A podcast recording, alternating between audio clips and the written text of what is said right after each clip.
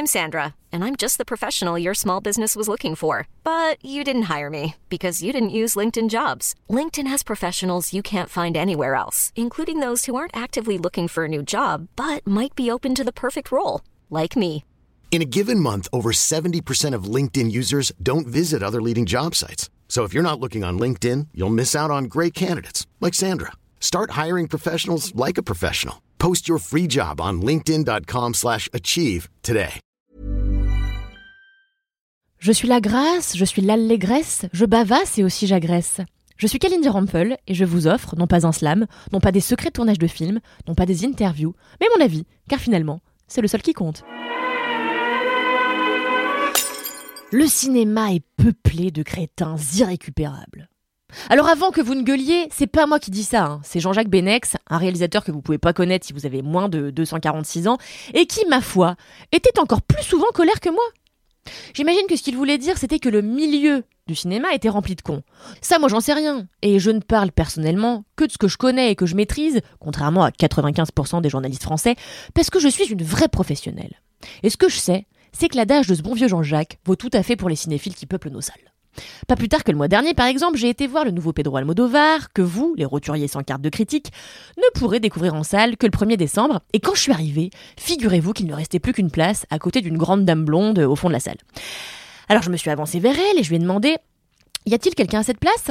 Elle m'a tout naturellement répondu Bah, c'est le siège où il y a mon manteau, quoi Avant de se retourner et de sciemment ignorer ma présence. Là, c'était soit j'allais m'asseoir sur les marches comme une gueuse, soit je lui faisais avaler une tarte au citron meringuée de chez Brioche Dorée, ce qui est, comme chacun sait, la pire torture qui soit. J'ai finalement choisi l'option la plus simple et me suis donc assise sur ses affaires comme en couve un neuf, apposant mon joli fessier de yogi sur son ignoble redingote. Il conviendrait de rappeler à Madame la Duchesse que le cinéma c'est pas le Titanic, il n'y a pas de première classe où tu peux promener ton lévrier afghan euh, en jetant tes dentelles à la gueule des domestiques. Bref, j'étais ulcérée et je suis rentrée chez moi avec la féroce intention de lister les pires comportements des gens au cinéma pour vous en faire un billet, car quiconque me connaît sait que je suis altruiste et généreuse.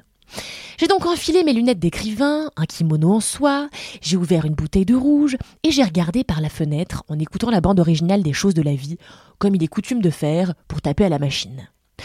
Voilà donc une liste non exhaustive, sinon ça m'aurait pris 40 jours bien sûr, des pires trous du cul qui peuplent nos salles.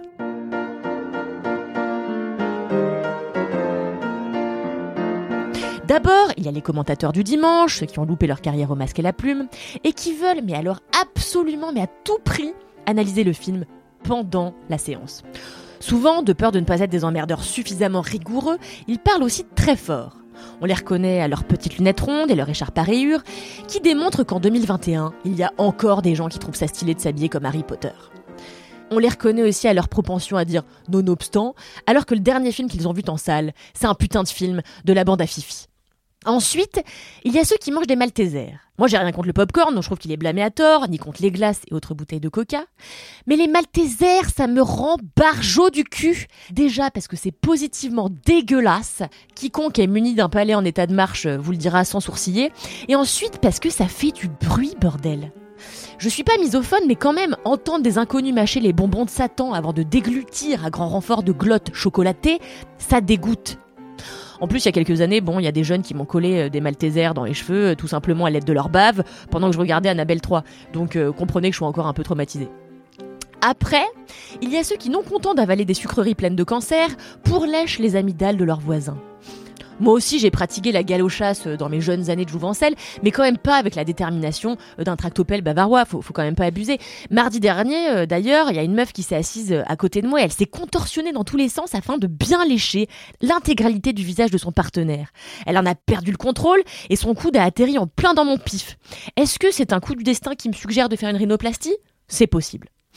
Bref, je sais pas si c'est mon charisme qui fait que même dans une salle vide, euh, les gens les plus mal polis du monde viennent se coller à ma personne, mais ça commence quand même sérieusement à me faire reconsidérer ma tendresse pour l'humanité. Et que dire de ceux qui fouillent leurs narines tels des spéléologues hardis, collant le fruit de leurs recherches aux accoudoirs, persuadés que le fond de leur tanière nasale intéressera un spectateur aventureux?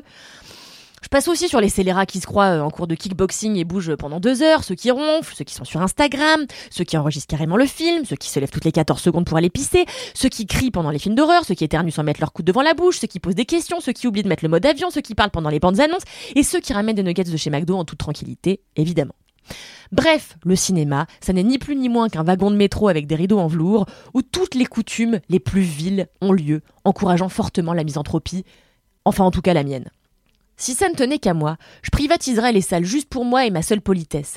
Mais comme une place de cinéma vaut désormais le PIB de la Roumanie, ça semble être une entreprise trop ruineuse, même pour moi qui ai grandi à Levallois, sous Balkany. Bref, n'hésitez pas à me faire des Lydia.